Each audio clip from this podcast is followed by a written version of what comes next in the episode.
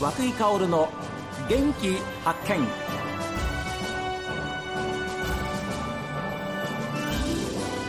おはようございます和久井薫です和久井薫の元気発見一日の始まりは私が発見した北海道の元気な人と出会っていただきます今週はですね海の男にお話を伺います、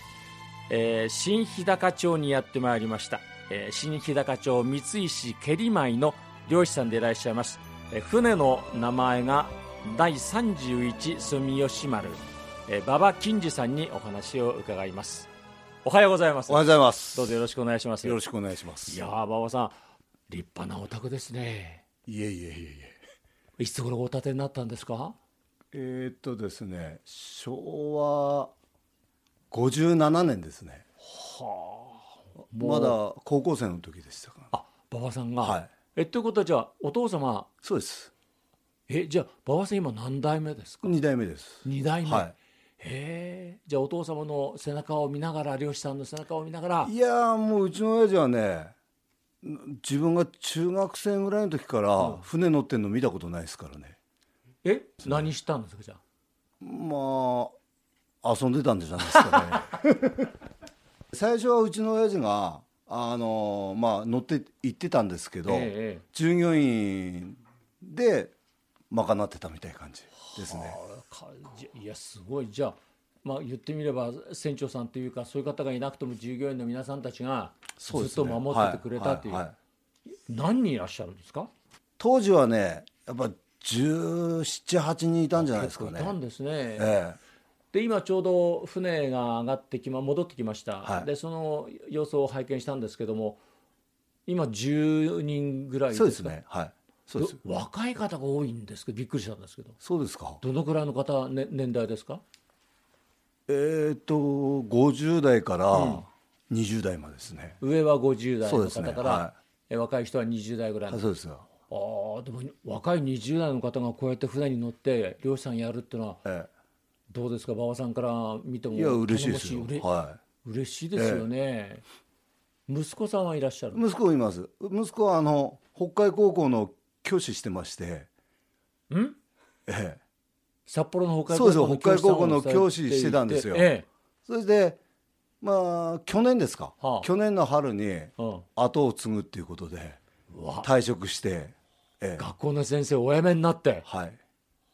はあどうこの蹴り前に戻ってきてそうです父さんの後を継ぐ、はいじゃあ3代目はできましたはい安心ですねいえいえいえいえ安心かどうかね魚が来てくれなかったら安心もしてられませんからねさかこればっかりは自然相手ですから、でどうしようもないですもんねでもどうですか息子さんが学校の先生はを辞めて、父さん俺後継ぐわっていうふうなことになった時の、ええお父さんの金次さんの気持ちってのはどんなもんだったんですかええやっぱり嬉しいですねええ嬉しいけど魚がずっと来てくれるか、あええちょっと呼んだがいいがあはいはいああのいやまずいことしたかなっていうのもあ教師してた方が安泰じゃないですか、うーんまあまあそうかもしれませんけれども、ということはどうなんですか今秋鮭ですけれども、は時期はもう間もなくですかそうですあの23日で終わりですね11月23日で漁は終えて、はいああ今年のどうなんですかその秋鮭の水揚げというかだ全然ですねダメですこの辺は全然ダメですあれでもオホーツクとか日本海あはっちの方えはいいんですよいいってね言ってましたけどそねんなに違うんです違いかますね何が違うんですかね人間が違うんじゃないです かね魚を人間見る何をおっしゃいますちょっとやっぱりあれですかね、まあ、潮の流れとか、はいい、ろんな条件あるんでしょうねそうでしょう温暖ね化とかねはいそれは去年と比べてどうなんですか去年はもうここら辺も赤潮で全然ダメでしたからあじゃあ去え年よりはまだ去年よ今年りかはいいはです去年よりかはいいですけど去年は比較になりませんからねああ、ということは本当に取れていた時の、まあそうですそう前です世紀の頃に比べたら全全然然ですねダメですか、ええはあそれがちょっと唯一のね心配ですそうねですねこの鮭以外にはどういう量があるんですかうちはあの春はあの桜マスとか時知らずとか、うわあえ桜マスもいいですよねえええ、美美味しいよねはいでどうなんですか1年間を通してのいやー採算となすちょっとまあこういう状況ならやっぱり厳しいですねうん戻ってきた息子さんははどんなふうにおっしゃってますいいえまあ何も言わず何も言黙々と黙々と、ええあーまあまあしょうがないよなっていうそことですかねはうんまあでも馬場さんのまあおいくつ58歳いはいとおっしゃいました、そうででも馬場さんのその馬力であれば若い衆もついてきますでしょすはいいやいやいやどうですかね う若わ要するに若い衆息子さん以外の若い衆とはどんな話されてるんですかいや今まあの状況たわいのない話ですよもう日常の普通の話です、うんえ量についてはえ、寮についてはもうねこれは若いやつに話しても仕方ないですからね馬場金次さんが全てのまあ責任を負わなくちゃいけないでしょうし。ねはうんで今私たちこちらに着いたのが7時ぐらいなんですけれども、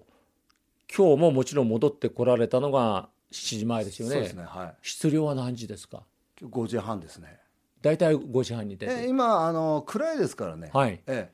まあ明るいうちは5時ぐらいに出ていきますけど、ええええ今大体5時半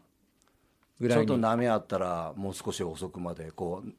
う海の状態見ていきますね今日はどうでした波は今日はまあそうでもないですけど風は吹いてきてましたちょねっと冷たかったですよね、はいうんで漁の方はえいかがでしえ、たか全然ですね今日は、あ今日は、ええ、今日はちょっと潮の流れも速くて、はいえ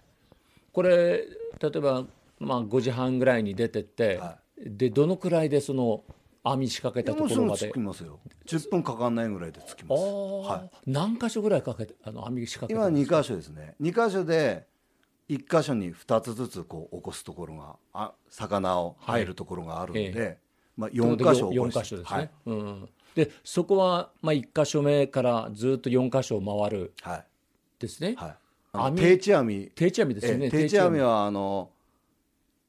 縦網とも言いまして、はいあの家を建てる網はいはいね建てる網って書くんですえよえええで、まあ、家ごとすっぽりこうはあの入り口があって、うん廊下があってはうん遊ぶところがあって最後あの溜まってるところで泳いでるのをそこだけ上げてくるんですよ。鮭の定置網漁っていうのはねあの先週で終わったのかなそうですねで去年より今年は少しマシだけれどもその前に比べれば全然取れないよえ馬場さんはおっしゃってましたけれども、まあ、自然相手ですからうーん仕方ないなえそんな表情も見せてくれましたさあ皆さんからのメールはこちら元気アットマーク STV.jp genki アットマーク STV.jp ファックスは0112027290おはけの方は郵便番号 060-8705STB ラジオ和久井薫の元気発見までですこの後は北海道ライブ朝耳です今日も一日健やかにお過ごしください